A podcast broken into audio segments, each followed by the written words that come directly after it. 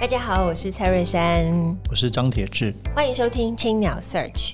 未来我们每隔两周在青鸟的脸书专业直播，每周三会更新 Podcast，提供大家线上收听。在每集的节目当中，我们会邀请作家来谈谈自己的作品，也会针对不同主题推荐大家书单。欢迎大家订阅，让我们一起享受阅读的美好。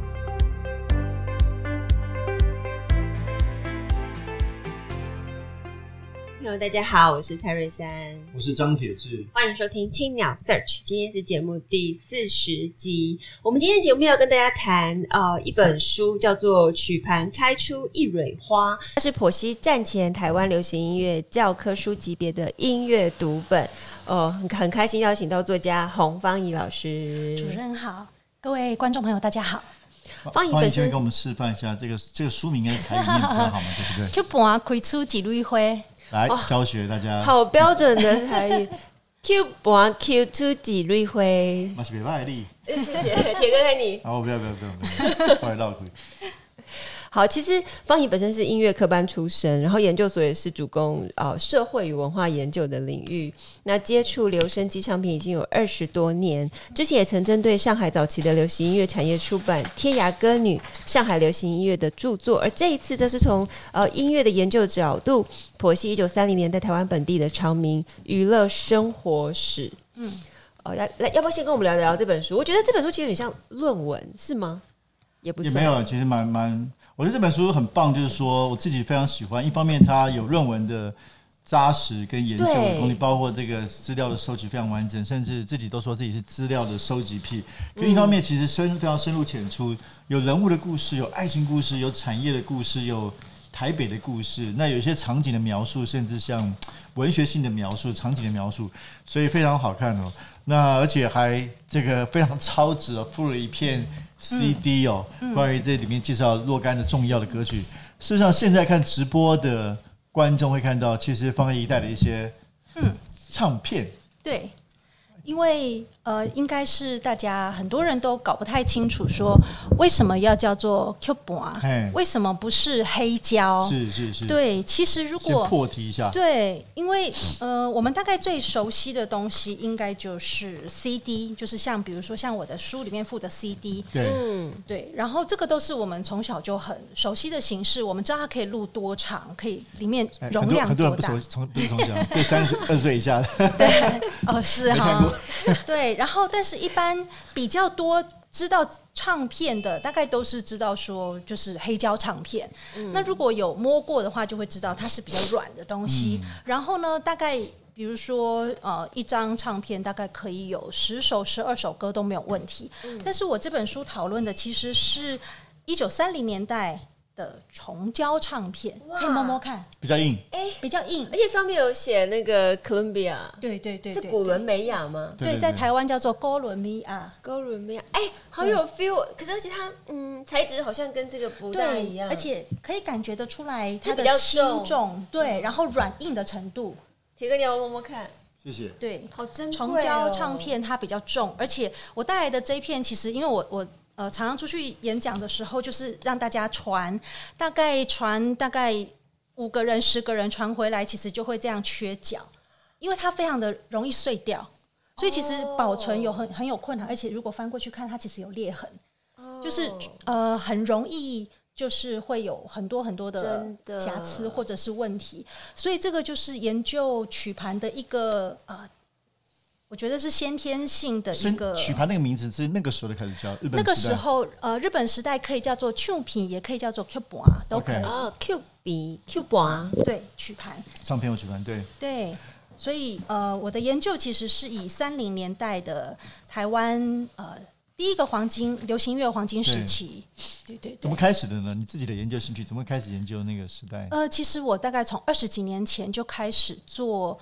呃，我那时候做的是上海，嗯，就是国语歌曲、华语歌曲的始祖，大概就是三四零年代的流行歌曲。那个时候，其实如果我想要做台湾的流行音乐，其实没有办法，因为当年台湾的收藏家或者是完整的收藏几乎是没有没有人这样子做。然后，呃，如果是以华语歌曲的话，其实就很多，所以那个时候我其实只能从就是华语流行歌曲开始做。对，但是就是从一九三四零年代入手，所以其实对于那个年代的声音或者是留声机的特质，其实是比较了解的。那这几年其实就呃回到台湾为主体，然后开始做台湾的流行歌曲。对，其实像像这个十几年前那个跳舞时代那个电影，也其实纪录片也打开大家对很多日本时代台湾流行乐早期的关心。嗯嗯。所以来跟我们稍，可能有些听众不是那么理解，可不可以稍微聊一下这里面讲的故事？譬如说这一切怎么开始的？包括留声机在台湾，包括台湾最早的最早，我们谈这个好，您里面也写到最早的唱片是怎么开始的？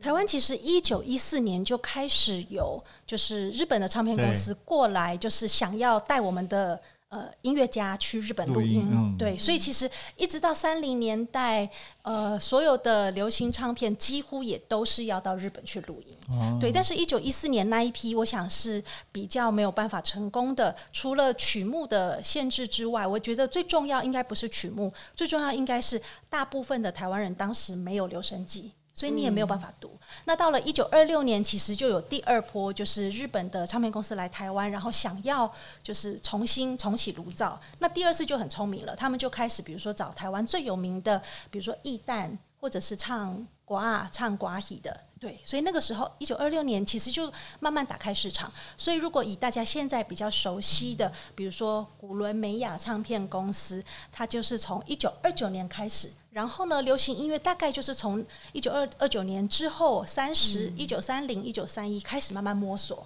对，所以二六年开始算是个萌芽哦。对，他们那时候录的是比较是是日语还是闽南语？呃，其实，在台湾，就是我们现在所谓的台湾流行音乐唱片工业，我们都是以呃台语或者是台湾的乐种为中心。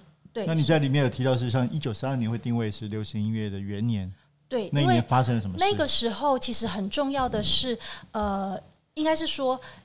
那个之前也有流行歌，大家想要录音，大家想要听，嗯、但是大家还没有摸索出，因为流行音乐这个东西是一个全新的乐种。嗯，在那个之前，没有人知道什么叫流行音乐，大家听的可能是，比如说像附近有庙会，我们就去听国阿戏，我们去听北管，去听南管演出，可是没有人知道什么是流行音乐，所以演唱者他也要摸一个新的乐种，听的人他也要去找出一种新的乐种，然后觉得我愿意买。所以，一九三二年其实可以算是说有一种新的乐种，它比较成熟了，嗯、然后大家愿意听。那个其实也跟就是中国的电影在台湾很有关系，就是《桃花泣血记》。大家想要看那个电影，嗯、那那个电影其实就是在台湾，它开始有主题歌。有主题歌的话，它是先在大街小巷，然后有点像是沿街宣传，然后只有乐团、乐队。播音车吗？还是比较像是不是播音车？哎，真的是现场演出。哦，鼓号乐队现场演出，然后那首歌曲子就红了，电影就红了。然后呢，他们其实唱片公司就觉得这首歌会卖座，因为当时他们是一边巡巡演，然后一边发歌词单。对，然后他们就找了当时其实非常会唱歌的，他也是台湾的很重要的那个唱寡喜的，嗯，对，然后让他来录。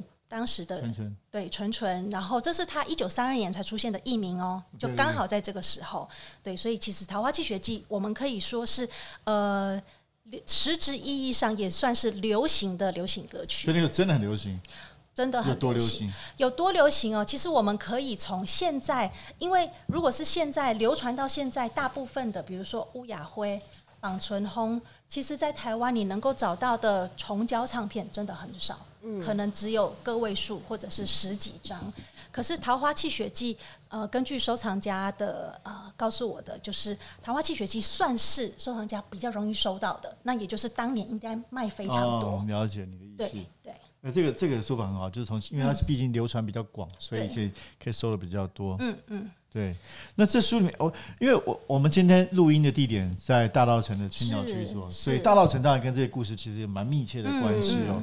那我看到里面有一篇非常有意思的《台北行进曲》，那里面其实我觉得就像我我自己对对流行音乐、对摇滚乐很有兴趣。嗯，那我觉得音乐常常是这个去去理解一个时代的钥匙，它里面隐藏了很多时代的密码。比如我们来看这个一九三二年这首《台北行进曲》，其实可以感受那时候台北的气氛哦。这个好像没有，我又尴尬了，觉得这好像要台语念歌词。没关系，我们可以讲一下意思。对对对，可以跟大家介绍一下。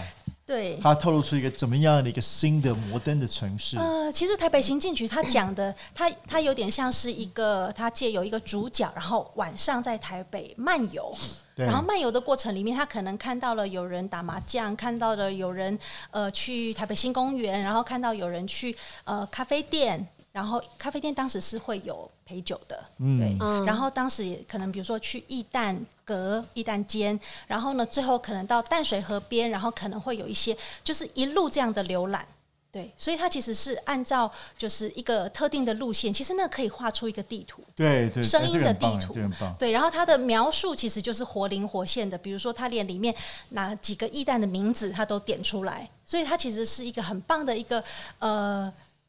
不能完全说它是历史记录，但是它比较像是一个很写意的，比较不是写实，而是写意的一个记录。对，它可以感受到那个时代的气氛。对对，还有各种娱乐活动，它其实就串在一起。对，所以那首歌其实蛮长的，就是好像有四面，对，蛮长的 四面，诶，总共有两面吧，但哦，两面，但是有十节歌词，对，很长。所以这本书真的很厚，呃，可以说沉甸甸。它里面分成有听众、嗯、歌手、创作者、音乐文字产业六大章，讲的是台湾流行音乐萌芽到兴盛的第一个黄金十年。对对。那呃，黄怡在在写的时候，你有没有什么感慨？因为呃，这些资料应该收集蛮困难的哦，因为我们知道有很多政治文化因素的背景在底下。有没有什么动人的故事，或者是？呃，我觉得困难是。呃，非常巨大的，所以这也是不管是学术界或者是呃以大众的读本来讲，其实我觉得完整的这样的三零年代的呃台湾流行歌曲的读物，真的我觉得是比较少的。对对对，这是这第一本非常全面的。对，我觉得主要就是因为声音资料的收集很困难。就是你需要有这么大量的资料，嗯。那我这本其实也跟之前的研究不太一样的是，这本大概是第一个用这么大量的资料库来做的，所以我其实不只是呃有呃聆听了，比如说最有名的哥伦比亚，或者是像胜利。唱片这两个是当时大家知道最有名的，嗯、对。但是除此之外，就是我的资料库包括其他的，当时可能有三十几个不同的品牌，嗯、然后各种不同的乐种。因为如果流行音乐它在三零年代才蹦出来，它一定是跟其他的乐种有关系。对。所以这本书其实写完这么大一本，但是它的背后可能还有更大的资料库。哇，对，嗯。那你有什么新的写作计划吗？就是在这本中，因为这边写是第一个十年嘛。对，那还有第二个十年跟第呃，其实接下来我会继续往战后来做，对，因为大家都知道说战后的流行音乐它变得更加的复杂，对，对，对，因为政治情势的关系，然后因为改朝换代，然后因为各种新的元素又在进入台湾，所以它一定会有一些啊、呃、起伏，有一些东西慢慢的消失，有些东西盖上来。可是音乐它是一种很庶民的东西，它是一个很有生命力的。所以它怎么样可以保留住一些元素？但是有一些东西，它真的会因为文化的改变，或者是一些主导文化，它一定会把某些东西慢慢的压下去。我觉得真的觉得很很棒。我觉得这几年很多像您这样的作者，对台湾这个自己文化史的挖掘是非常重要。包括你刚刚提到，因为很巧，我不知道是是你们说还是很巧，就刚好这个书出的同时，也是陈培峰老师那本《歌唱台湾》嘛，就战后的台语歌谣史。那当然，这过去这两年也有年轻的写作者写这个台湾的，比如说台语电影史，包括你自己下一步计划，所以这个是非常重要的工作。那我刚刚回到说，哎，因为在大道城会很多的临场感，譬如说你里面也提到李林秋，他就住在这附近，可不可以？可是我觉得可能年轻朋友还是还是不太知道，所以想请你多介绍一下。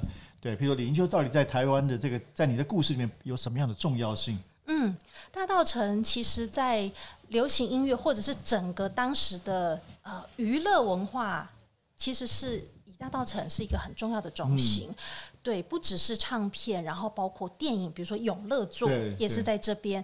那这个地方呢，比如说像李林秋先生，他其实写了非常多很重要的曲目。对对，那这些名曲其实呃不只是意境上面，然后也包括就是很多的呃他的歌词里面，他有很多的呃李英秋先生是非常喜欢玩这个叫做文字游戏的，嗯，对，所以其实我有特别分析，就是他的文字是怎么样变化，然后有哪一些新的特征。那对我来说，其实我我想我的做法其实跟其他的呃创作者不太一样的是，或者是研究者不太一样的是，呃，包括李尼秋先生，我都是先会帮他们做编年。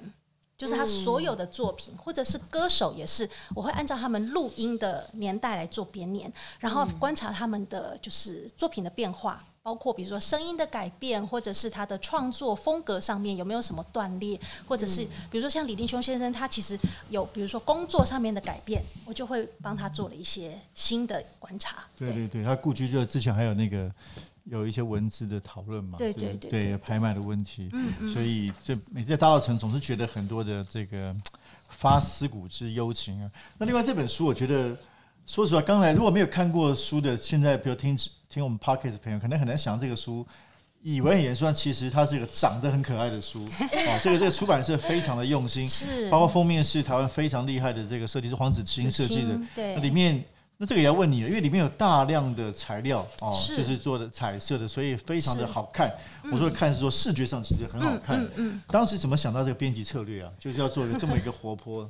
其实我们尽可能第一个目标是我们要尽可能塞最多的东西，但是以最好读的方式。是。对，所以其实我们一开始就已经有设定说，这本书一定要有大量的图片。然后这个图片其实又跟其他的就是相关的读物不太一样的是。呃，现在对于日志时代，我们的了解很多都是照片。但是以唱片工业来讲，我们其实就会放歌词单。对对对。对，所以你自己收集的？没有这个，我们会跟泰威合作。对，就是台湾很重要的收藏家林泰威，所以他其实提供了，他提供我们这个呃研究计划，其实是包括声音档案，然后还有歌词单，然后还有像是唱片的片心、唱片的封面，因为唱片的片心上面有非常多资料，所以我这本书其实也有点像是透露我们这个。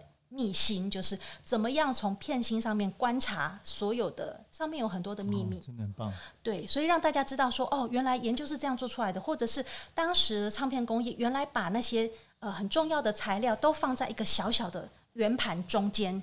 对，所以这本书里面就是图像，然后还有就是我们尽可能多的歌曲。对，然后还有所有的图像都是尽量可以跟每一章节的我们在讨论的，包括歌手，包括唱片工业，就是有对照。那你还有一张 CD，可以介绍一下我们要如何聆听这张 CD？这张 CD 其实很有趣，是，是呃，本来哈就是这个研究计划已经就是呃。非常耗时，然后非常的耗力气，然后我们本来要收十五首歌而已，结果我们到最后收了二十一首。哇！其实就是希望大家都可以听到尽可能多的唱片公司，尽可能多的创作者，然后尽可能多的歌手。所以其实里面有很多是一般我们现在不太了解，可是当年有可能它都是很红的，它卖的很好。然后这个里面呢，其实我们会希望说，就是我的设计是，呃，你可以最容易听的方法，其实是从。最后面听回来，欸、对，因为这一本就是我有写一个导聆的手册，然后这里面全部都是按照年代来排。哇，其实我们以耳朵来讲，哈，越靠近现在的越容易听。对，理解。对，因为其实一九三二年一开始我们放的，一九三零年代初期，你如果直接听的话，你会想说哇很难听，然后你整张就会丢掉，因为实在是声音那个时候录音技术跟歌唱的方式跟现在太差太多了。所以如果以最后来讲，就是最后的我们其实是收到一九三九年、一九四零年这个时候，你如果直接听的话，你会发现说哦原来。来，当时的声音可以达到这样子的啊、发声方式，其实也是我们听起来会觉得很有趣，但是也是舒服的。所以从三九年听回来，然后越往前面听，你会发现说，哦，所以在这个地方它曾经比较生涩，原来在这个地方，然后它的发音方式这么有趣，甚至是有一些曲子是，比如说他唱一句，然后有人翻译。嗯，对，然后或者是他整首歌都是用念的，最后唱了一句，你就会发现说，流行音乐在当年原来是这么样活泼，而且是各种实验性的变化都有。嗯，所以呃，如果说我们就是有这本书的话，从后面听回来，然后最后一首其实是一个 bonus track，就是我让大家听当年的。寡喜，但是它是洋乐伴奏，嗯、你会听到那个伴奏非常的精彩。嗯、对，所以呃，我其实会建议说，如果拿到买到这一整套的话，请你先从 CD 开始听，但是从后面听回来。然后呢，当你开始读的时候，其实我们在写这本书的时候，其实也有设计过，就是呃，你一边读，但是你会读到，比如说某一首歌，它的后面我会挂号 CD 第几首，嗯，你就可以对照听。因为我们都知道说，如果就是你读一读，然后我描写了很多，然后但是你没有听到，你会觉得很痛苦，嗯，好像很想知道那个到底是什么声音，所以整本书其实都会希望大家是可以一边读一边看，嗯，对。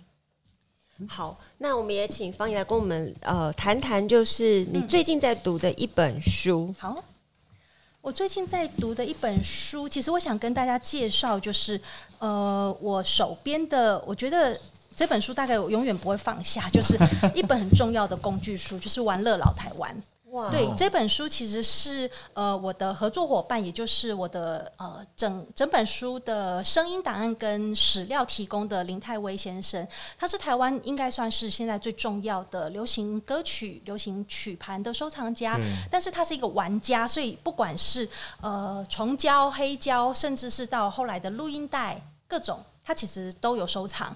那这本书其实是比较特别的是，它是台湾第一本做唱片工业的，嗯，所以其实它需要有非常非常大量的资料。据我所知，就是它的整个史料应该就是六千到八千首。哦唱片工业第一个唱片工业，所以这本书呃，如果是想要了解日治时期，不管是文化。或者是整个音乐，或者是娱乐文化，其实这本书都是一个有凭有据的一个很好的参考书。那我觉得它跟其他的书不太一样的是，很多时候我们可能呃，比如说听过日治时期某几首有名的歌，我们就想说，那我们就把这几首歌好像想要讲出一个论述。嗯。可是这样的论述有可能它其实跟整个唱片工业是抵触的。嗯。所以其实这本书对我来说，它就是一个工具书，然后它是一个很扎实的一个基本资料。嗯，好，最后想请教一个非常简单的问题，就是为什么我们要回头去了解这段历史？嗯，你会怎么跟比如新时代的朋友跟我讲这个事情？嗯，我都一直觉得说，如果没有过去，就没有今天。然后，我觉得以耳朵来讲，哈。我觉得听留声机唱片会是一个非常奇特的一个经验。嗯，如果有机会听留声机唱片的话，它其实跟听黑胶又不太一样。留声机唱片它是一种它的音波或者是它读碟的方式都跟我们现在很不一样。它的长度其实只有三分半钟。嗯，然后呢，我们在听就是这么勾炸的音乐的时候，因为我们是用钢针去读它，所以其实那个声音放出来它是很有深度的。然后呢，那个三分半钟其实好像可以像是我书里面讲的一个魔幻时刻。当我们回到就是重胶唱片里面的时候，你其实会有一种回到过去的感觉。嗯。所以，如果我们在读，比如说我们读了很多的历史书，我们可能看了很多日治时期的照片，或者是当时的呃，比如说写文学的，可是实际上我们好像并没有办法，好像回到过去那个时空。我觉得这个时候音乐很好用。它可以让你真的好像身临其境的那个空气声都录进去，你真的会知道说，哎，那个年代，比如说你至少会听到当时的人那个。会靠那个口音是怎么样的？对，而且这些东西都是在我们这块土地上发生的。太棒了，聆听一个时代的声音啊！嗯，对，好，非常谢谢芳仪。我们也感谢呃方颖今天的分享，谢谢，就是用一个探讨曲式文化的研究专书来让让大家更理解台湾的历史。那我们今天的节目就进行到这边，非常感谢大家收听青鸟 Search。本集感谢正成集团赞助器材。如果大家喜欢节目的话，可以在 s o m e o n Spotify 还有 Apple Podcast 上面订阅节目，并且留。言回馈给我们五颗星，谢谢，谢谢。青